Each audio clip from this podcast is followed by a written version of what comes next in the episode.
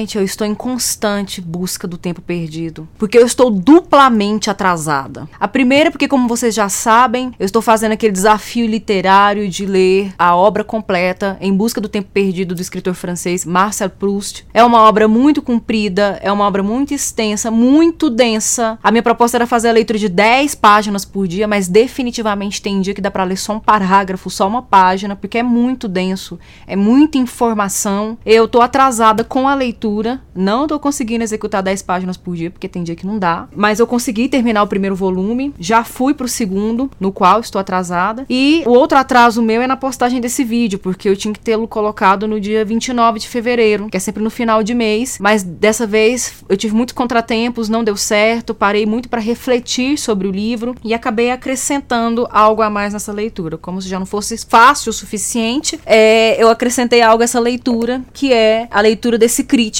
o Malcolm Bradbury. Ele fez dois livros sobre modernismo, o primeiro é teórico, o segundo é crítico, em que ele vai falar de escritores modernistas e o Marcel Proust aparece aqui. Então, nesse vídeo, diferente do primeiro, né, que eu fiz no final de janeiro, que foi mais de impressões, eu externalizei para vocês o quanto a leitura estava complexa, o quanto ela é árdua e de fôlego. Agora eu quero realmente trazer mais algumas informações de caráter crítico mesmo, até para significar a obra e ressignificar a obra na minha leitura. E esses comentários, eles alguns são de minha própria impressão de leitura, das, das minhas fundamentações, das minhas análises, e outras eu extraí desse crítico. Acredito que nos próximos vídeos outros críticos vão aparecendo, porque Proust realmente gastou muita tinta com a sua obra e a crítica gastou muita tinta falando de Proust e continua fazendo isso, porque é uma obra que realmente não se esgota. Primeira coisa de tudo que eu percebi é que é uma obra que vai tratar das experiências com a literatura e com as outras artes. A arte e a literatura são coisas muito importantes para esse livro. É como se as experiências com a arte fossem tão relevantes quanto a experiência com a vida. Aliás, as experiências com a literatura são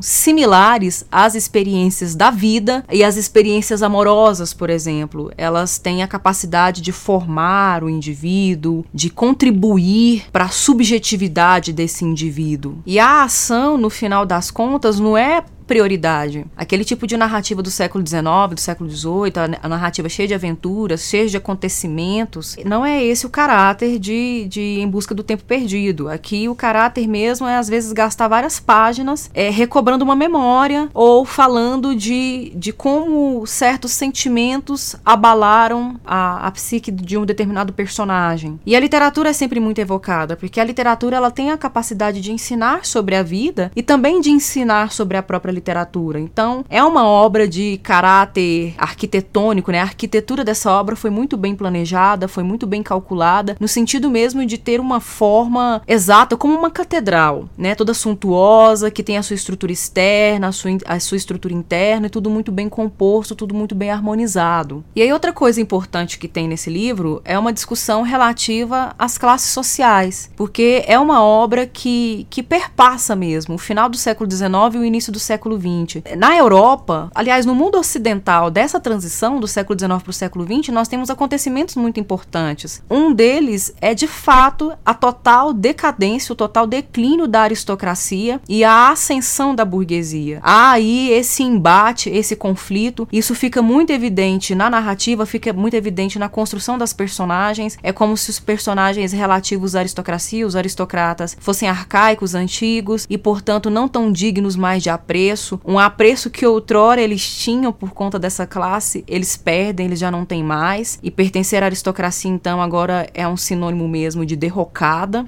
de perda. Outra coisa que eu percebi que é muito importante, que é o que o próprio título sugere. Há duas acepções para a palavra passado aqui, para o tempo perdido, né? Em busca do tempo perdido. Que tempo perdido é esse? Primeiro, remete a um passado mesmo, a infância, a juventude, a um momento do passado em que algumas memórias foram para prazerosas e aí a gente não pode viver isso mais, porque é isso que acontece, né? Nós nós vivemos momentos de prazer, momentos de alegria e definitivamente nós não podemos recuperá-lo em sua integridade. A gente só pode relembrá-los e às vezes sentir um, um, um suave gosto da nostalgia no nosso paladar. A infância, a juventude, um amor do passado, tudo isso são coisas de um tempo perdido, irrecuperável. Mas em relação a essa discussão de classes, é no que traz é, relativos à aristocracia, à crítica à aristocracia e o lugar da burguesia nesse momento que ela está ascendendo, há também uma crítica a, a, a essa expressão tempo perdido, no sentido mesmo de a gente perder tempo com atividades que são frívolas, que são fúteis, em vez da gente dedicar o nosso tempo a tarefas que sejam realmente consideráveis, como ler uma bela obra literária ou como desfrutar de experiências formativas, informativas e prazerosas, enriquecedoras, a gente perde tempo com coisas que realmente não vão acrescentar ou coisas que vão passar e que simplesmente vão se perder. Então esse tempo perdido, ele tem duas acepções aí que eu penso que vai ser desenvolvida ao longo da, da obra, né? Eu consegui perceber isso no primeiro e no segundo volume. O personagem, o narrador personagem, por exemplo, tem uma tia que fica o dia todo em casa dando conta da vida das pessoas. Ela tem até uma personagem que é parceira dela, que é a Eulália, que sempre vai visitá-la e vai contar para ela, vai dar notícia para ela da vida das pessoas que ela vê transitar pela rua. A coisa do tempo, ele vai aparecer de diversas formas. O tempo perdido tem essas duas acepções, pelo menos eu percebi a princípio essas duas acepções. Mas a, o tempo, de uma forma geral, e como nós compreendemos e toda a sua complexidade, ele vai aparecer faltando, ele vai aparecer sobrando, ele vai aparecer reaparecendo, ele vai aparecer se esvaindo, se perdendo, de todas as formas tão ambíguas e tão perturbadoras que às vezes o tempo pode ser nas nossas vidas. É, inclusive no vídeo passado, eu tinha falado sobre as relações entre memória e arte, memória e literatura. É uma obra que realmente estabelece essas relações entre memória e arte. Aliás, é, na mitologia grega, as musas inspiradoras são filhas de Mnemosine, que é a deusa da memória. Então, a arte, a literatura, a poesia, está tudo ligado com memória. Não tem como ser poeta sem evocar memórias.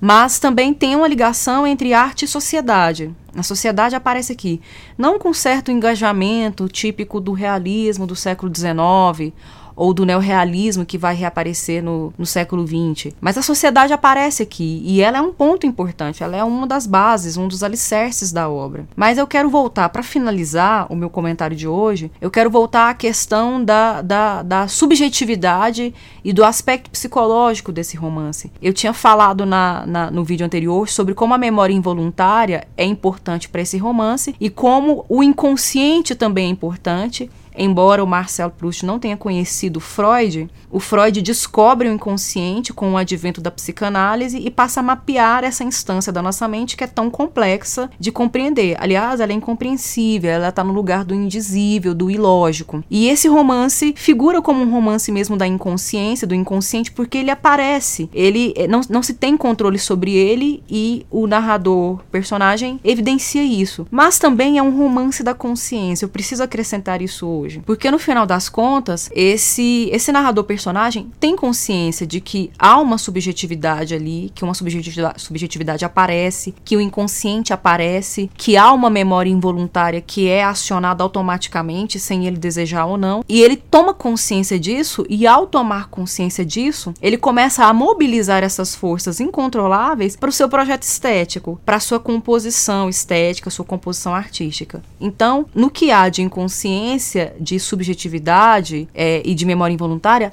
há também consciência nesse romance. Bem, eu fico por aqui. Esses são os meus comentários do segundo vídeo sobre Em Busca do Tempo Perdido. Estou ansiosa pelo próximo. Espero que eu consiga avançar mais e recuperar o tempo perdido nessa leitura. Se você gostou, curta, compartilhe, comente, compartilhe sua experiência de leitura. Diga como é que está sendo para você também, se você está acompanhando com o canal. Eu fico por aqui e até a próxima.